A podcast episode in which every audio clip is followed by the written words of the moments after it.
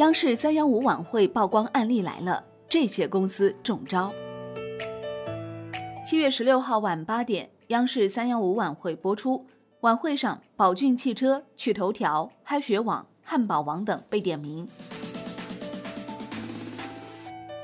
推迟到昨天晚上的央视三幺五晚会曝光了万科上城劣质精装修。据报道，精装修费高达每平米一万元到一万三千元的房子，净漏的像水帘洞。另外，在美股上市的趣头条也不幸上榜。央视三幺五晚会曝光趣头条上充斥着许多虚假宣传疗效的广告。另外，央视还曝光了大家常吃的汉堡王。报道显示，汉堡王某些餐厅竟使用过期面包制作汉堡。我们具体来看一看。首先，这个海参啊，整箱放敌敌畏。山东即墨呢，是我国主要海参养殖区域之一。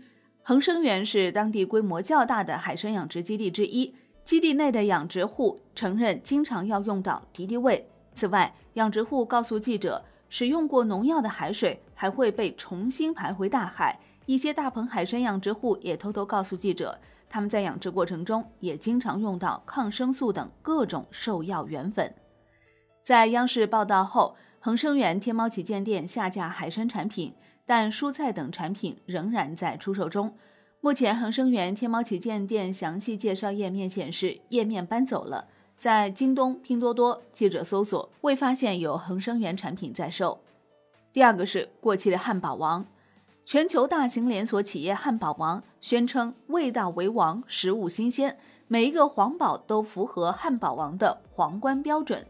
然而，三幺五晚会接到内幕人士举报，汉堡王的标准在实际执行中存在严重问题，其中一个问题就是偷工减料的问题。同时还存在食物保存方面的问题。央视记者调查发现，在部分面包到期后，员工明目张胆篡改面包保质期、修改标签、延长保质期。第三，毛巾的正反面，旧袜子、旧内衣成原料。河北省高阳县是中国最大的毛巾生产基地，生产毛巾五十亿条，约占全国的三分之一。在高阳县新流左村，记者在一家专门生产毛巾纱的企业看到，工厂生产车间有一个配料池，池子里是用来纺毛巾纱的原料，有的上面还沾染着绿色的污渍，有刺鼻的味道，里面的杂质清晰可见。负责人冯经理告诉记者，这些原料大部分是再生棉。在河北邯郸南井寨村，厂子里的旧衣服堆积如山，有毛衣、外套、秋衣、秋裤，甚至穿过的内衣、袜子等，在没有经过任何消毒程序后，经过机器搅碎、挤到开花程序，旧衣服重新变成了棉花。这些下脚料甚至旧衣服加工的再生棉，卖到纱线厂做成纱线，再卖给毛巾厂，最终做成毛巾。第四个。神车让人费神，宝骏五六零高速上突然失去动力。宝骏五六零一度被车主们戏称为神车，但就是这辆广告中号称车主们最可靠伙伴的神车，却一次又一次将一些车主带入窘境。根据三幺五晚会的调查，河南驻马店的赵先生在二零一七年十月花费十四万元购买了宝骏五六零汽车，然而二零一九年二月的一天，车子在路上突然失去动力。面对问题，4S 店给出的解决方案是更换变速箱，而一些已经换过一次甚至多次变速箱的车子，问题依旧存在。在央视曝光相关问题后，上汽通用五菱汽车股份有限公司旗下宝骏汽车官方微博回应称，已成立专项工作组，对此事展开调查，对用户造成的困扰表示歉意。宝骏汽车还称，为切实解决相关批次车型用户考虑，已开设专属热线。进行专人沟通与服务，不惜代价对用户遇到的产品质量问题负责到底。第五，精装修还是精装修？万科上城春秋华庭精装房出问题。二零一八年十一月，广州万科上城业主验房时发现，精装修费高达每平米一万元到一万三千元的房子，在楼上做蓄水试验时，楼下卫生间秒变水帘洞。二零一八年十二月十八号。万科回应称，施工标准符合国家规范要求。二零一九年三月，开发商勉强给出了解决方案，但根据入住的业主反映，家里仍然有漏水情况，而且渗漏出来的是排粪水。臭味刺鼻，一栋楼就有十几户人家出现类似问题。第六，美容院推销步步惊心连环计设套，免费护理、免费送面膜，这种以免费做噱头，实则推销高价美容项目的行为，似乎已经成为美容行业的套路。三幺五晚会剧组也接到了大量相关投诉。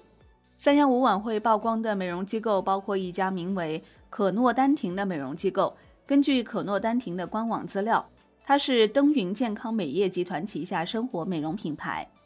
第七。趣头条广告藏猫腻，央视记者发现，在趣头条上充斥着许多虚假宣传疗效的广告。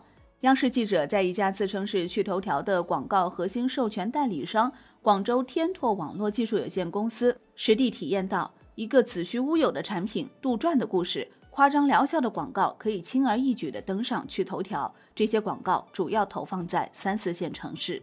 央视记者还发现。在趣头条上，不仅有虚假宣传疗效的广告，边玩手机边赚钱的广告也会频频出现。